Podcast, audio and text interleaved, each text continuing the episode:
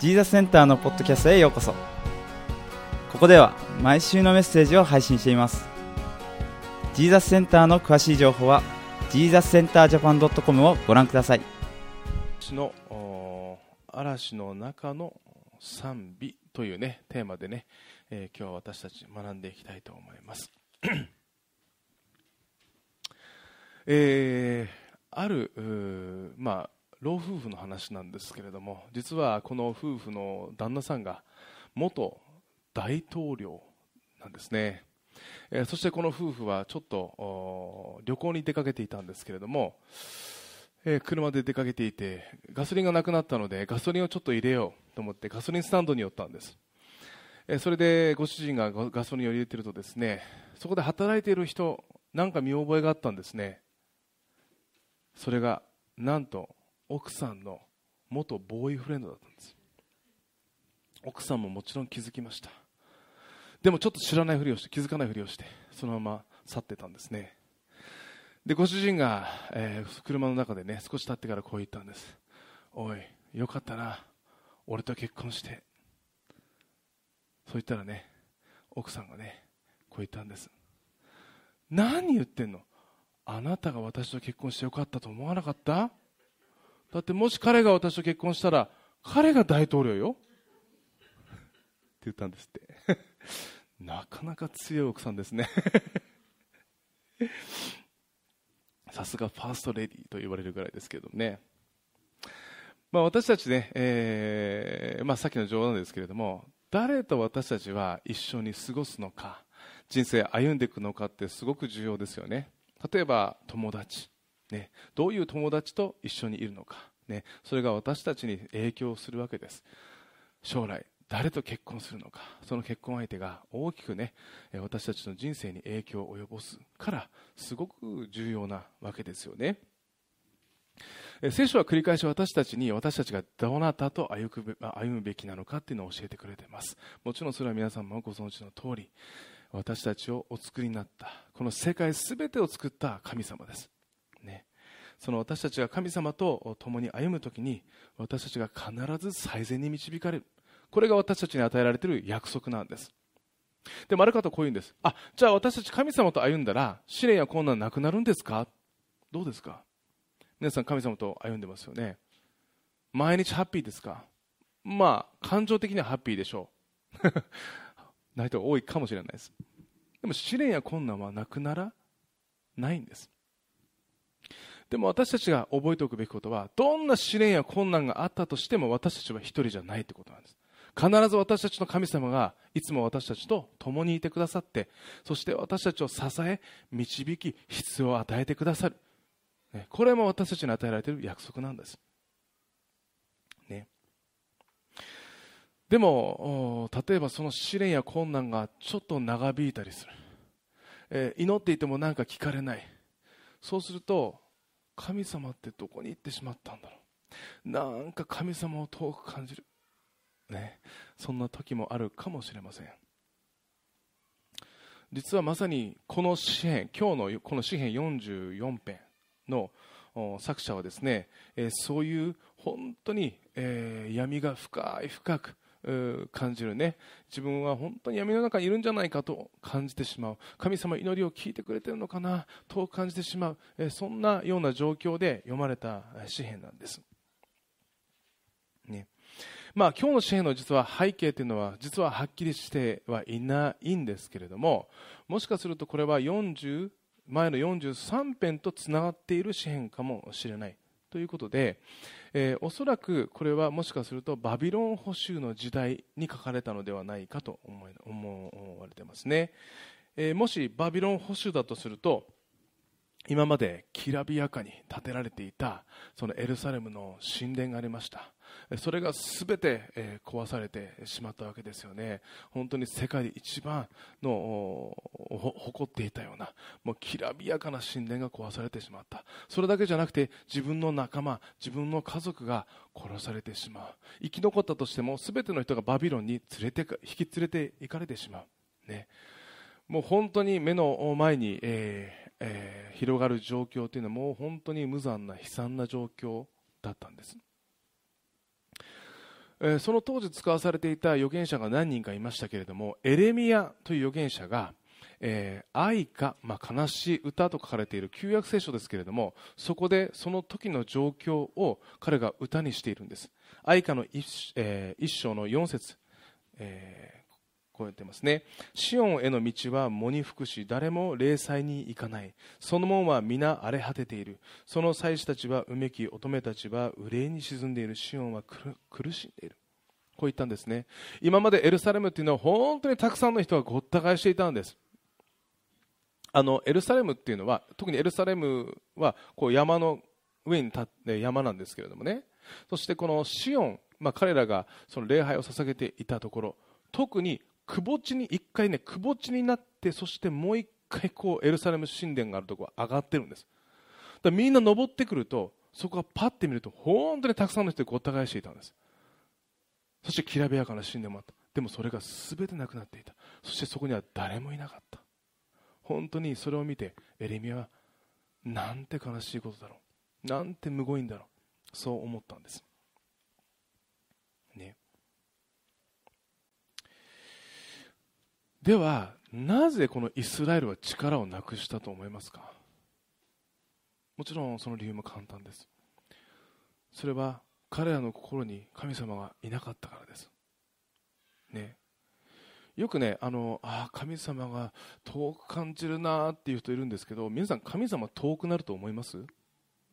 神様いつも近くにいらっしゃるんです。むしろ遠く感じるという時はね私たちの心が遠くにあるんです。どこか違うところを向いてるんです。神様は絶対に遠くに行かないんです。私たちと共にいてくださるんです、ね、でもね本当にこの支援の作者は本当に神様を遠くに感じる。どこにいらっしゃるんだろう。そう思ってしまうような状況で彼は書いたんです。でも今日の詩篇を読んでいるとこの詩篇の作者はそんな状況にあったとしても彼がこの歌を歌うことを通して彼の信仰がもう一度、えーえーねえーこう復活している。そしてね、えー神様への思いがもう一度与えられている、ね、本当に信仰がもう一度与えられている、えそういうような詩篇なんですね。なので今日の詩篇は私たちも詩篇や困難の時にねどのようにして神様を見続けていくべきなのか、ね、ということを学べる。そんな箇所なんですね。え今日のポイントは大きく分けて2つです。えまず今日のポイントの1つとしてもし私たちがね辛い時神様を遠く感じる時ね確かにその状況を見がちなんです。でもね今日の支援から学べることは一度ね立ち止まって神様今まで私にどんな良いことをしてくれたかな。それを思い起こすべきだ。そういう、えーということなんですね。素晴らしい神様の御業をもう一度思い起こすんです。なぜかというと今日の1節から3節で、えーこの作者はこう言ってるんです。神は私たちはこの耳で先祖たちが語ってくれたことを聞きました。あなたが昔彼らの時代になさった見業を。あなたは御手を持って国々を追い払いそこに彼らを植ええー国民に災いを与えそこに彼らを送り込まれました。彼らは自分の剣によって地を得たのでもなく自分の腕が彼らを救ったのでもありません。ただあなたの右手あなたの腕あなたの御顔の光がそうしたのです。あなたが彼らを愛されたからです。神様あなたは私の祖あ祖先を愛されたがゆえに彼らが手を下さなくともあなたがその全てを戦ってくれたんです。これを今思い起こします。こう歌ったんですね。この作者も神様が今までどんなことをなさったっけな。この試練の中で考えていたんです、えーある女の子がいました。花ちゃんと言います。花ちゃん先生と算数を学んでたんです。で、えー先生がこう聞いたんです。花ちゃん？いい？A さんが犬を2匹くれました。B さんが犬を1匹くれました。さあ花ちゃんは何匹持ってますか？いますか？はい4匹です。って言ったんです。うん。犬だからかな。猫にしてみよう。ね。花ちゃん？猫が2匹います。これは A さんです。A さんが持ってます。A さんが2匹くれました。B さんが今度は、えーえー、猫を1匹くれました。さあ花ちゃん何匹持ってる？はい3匹です。よし。じゃあ花ちゃんもう一回やるよ。A さんが犬を2匹くれました。B さんが犬を1匹くれました。さあ何匹だ？はい4匹ですって言うんですね。なんで花ちゃん4匹なの？って言ったらはい私が1匹持ってるからですって言ったそうです。ね正しいですよ。花ちゃんはね自分の犬を忘れなかったんです。ね。え私たちもね辛い時に神様がどれだけ素晴らしいか素晴らしいお方なのか今までどれだけ素晴らしいことを成してくださったのかっていうのを忘れがちなんです。なぜかというとその問題だけに私たちが執着してしまうからです。だからすごく大きい問題があったとします。試練や困難があったとします。うわーもうこれは超えられないかもしれない。どうしてこんなことがあるんだろう。そんな時に少し立ち止まってそうだこういう時に神様は私に何をしてくれたかな？と考えるべきなんです。確かにこうこうこうだ。じゃあ神様はどんな神様だったかな？ね。その時に私たちの信仰がもし落ちようとしていたとしてももう一度神様に対する信頼が私たちのうちに湧き上がるからです。だから違う詩篇の作者もこう言ってるんですね。詩篇103編の2節で主を褒めたたえよ主のよくしてくださったこと何一つ忘れるな。昨日神様は皆さんに何どんなことよくしてくれましたか？ね。昨日はクリスマスコンサートの打ち上げがありました。楽しい日でした。神様が与えてくれた、ね、それも忘れない。一昨日どんないいことをしてくれましたか？じゃあ今週どんな素晴らしいことしてくれましたか？素晴らしいことで満ちていると思うんです。なぜなら神様素晴らしいことだからです。その一つ一つを忘れないようにこう言ってるんですね。えエペソビトの手紙の一章の3節でこう言っています。私たちの主イエス・キリストの父なる神が褒めたたえられますように。神はキリストにあって天にあるすべての霊的祝福を持って私たちを祝福してくださいました。神様は私たちを祝福してくださる神様ですよって言ってるんですね。えそして詩篇の121編の1節から2節は私は山に向かって目を上げる。私の助けはどこから来るだろうか。私の助けは天地を作られた主から来る。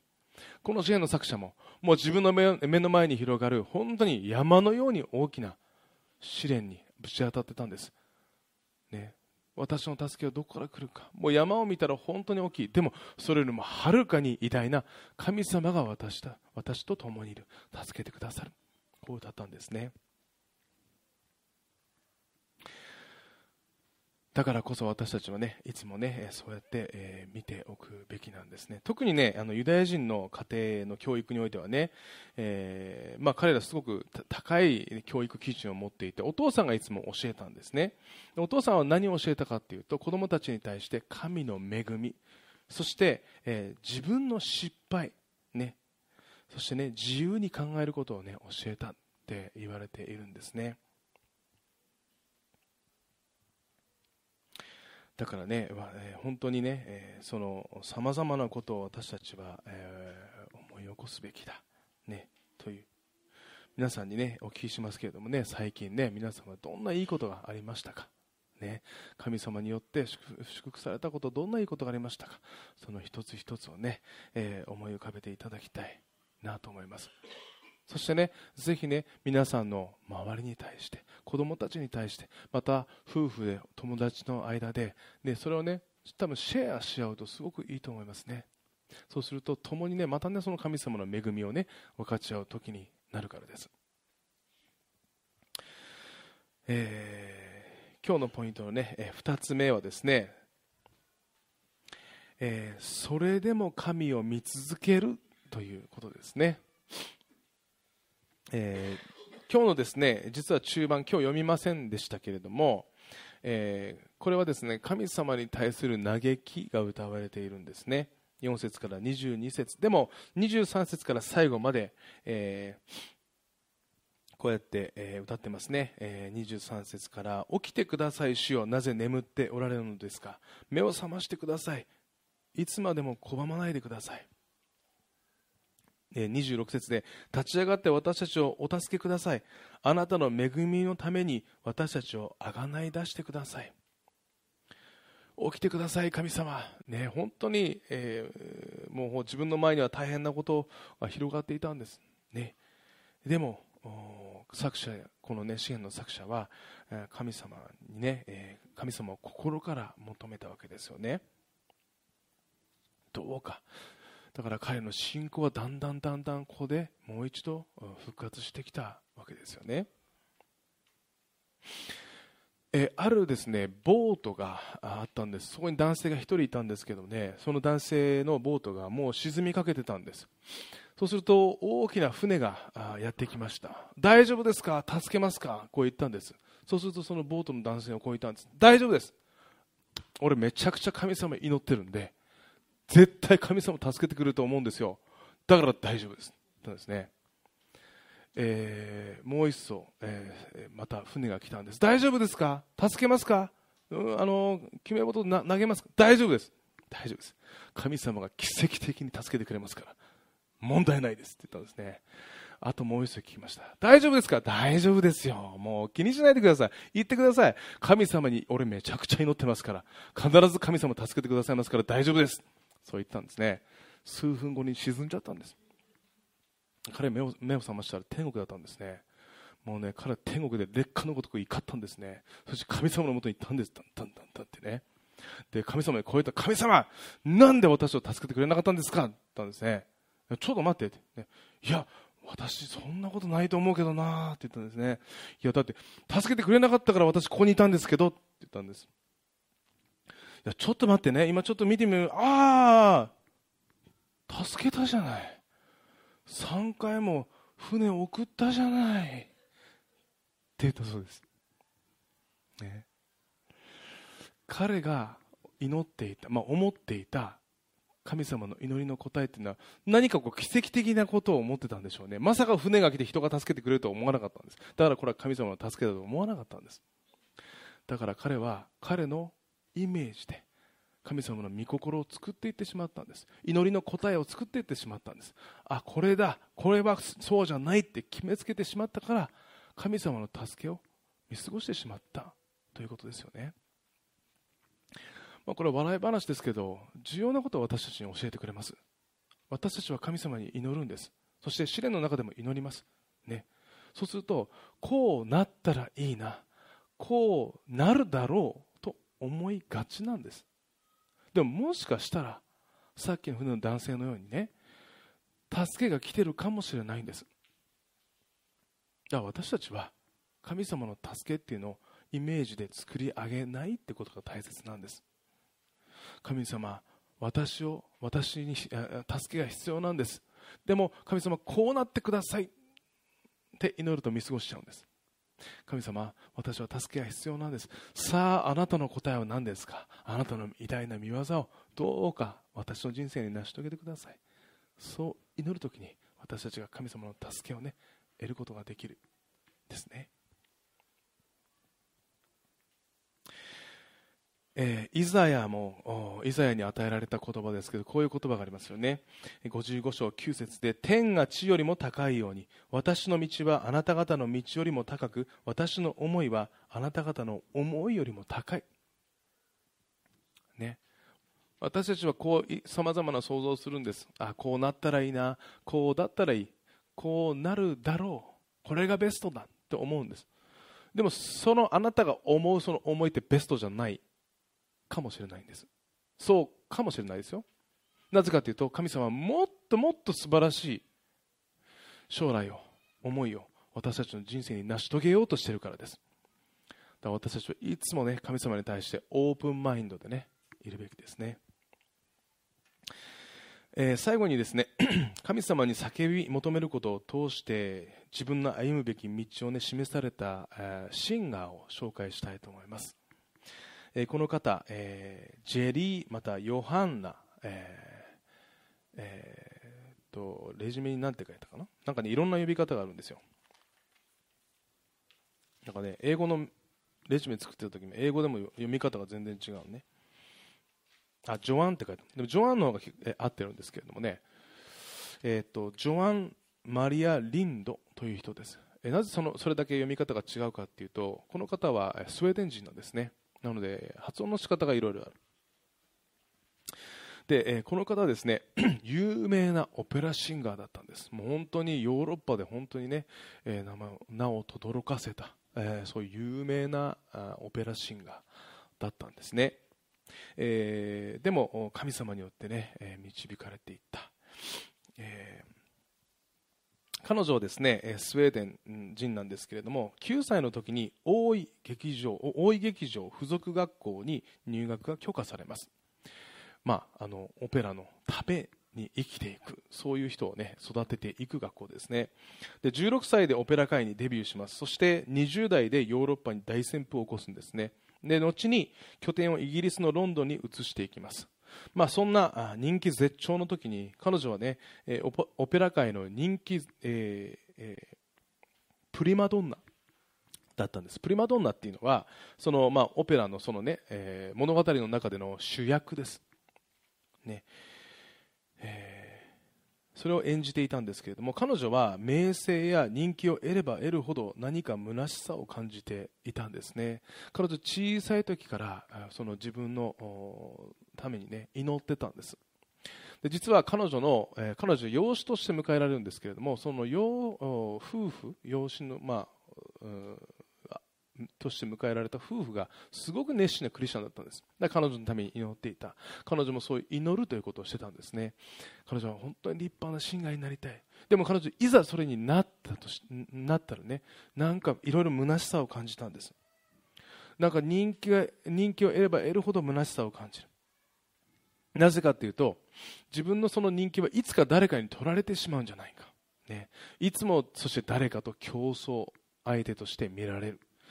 または、うんと、嫉妬。またゴシップ。陰口。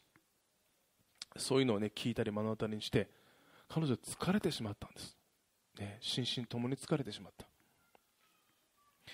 まあ、そんな心も体も疲れ切っていた時にある日ね静かな街を歩いているとなんかいい歌が聞こえてきたんですね。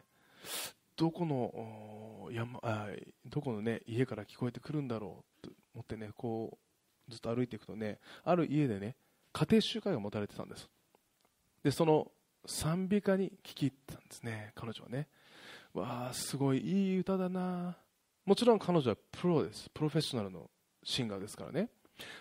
まあ、彼女のように上手じゃないんです。でもねその賛美歌がすごく彼女の心に響いていったんですね。そしてその時にもう一度彼女は思い出した。そうだ私には神様がいたんだ。こういうふうに昔祈っていたんだ。やっと得たんだ。これはね。でもなんで神様は今こんなに私がなんか嫌な風な思いをしてしながら自分の与えられた将来を生きてるんだろう、ね、それを、えー、神様にねもう一度祈るようになったんです。神様私はどうしたらいいんでしょうか。そしてそれから彼女は近くの教会に集い始めます、えー、日々ね、えー、どうしたらいいでしょう、まあ、祈っていてももちろんステージは毎回来るんです、ね、だから神様に祈りながら、えー、ステージをこなしていたんですけどいつになってもその祈りの答えが来ないんです、ね、神様は何で私はこれをしなきゃいけないんですか？どうしたらいいんですか？えー、そう思っていて、えー、た時にある礼拝で賛美歌を歌っていた時に彼女はね心にね熱い思いが湧くんですね。そしてこう思うんです。私は神様を称える音楽を歌っていきたい。その思いが来た時に不思議とね平安と喜びが来たんです。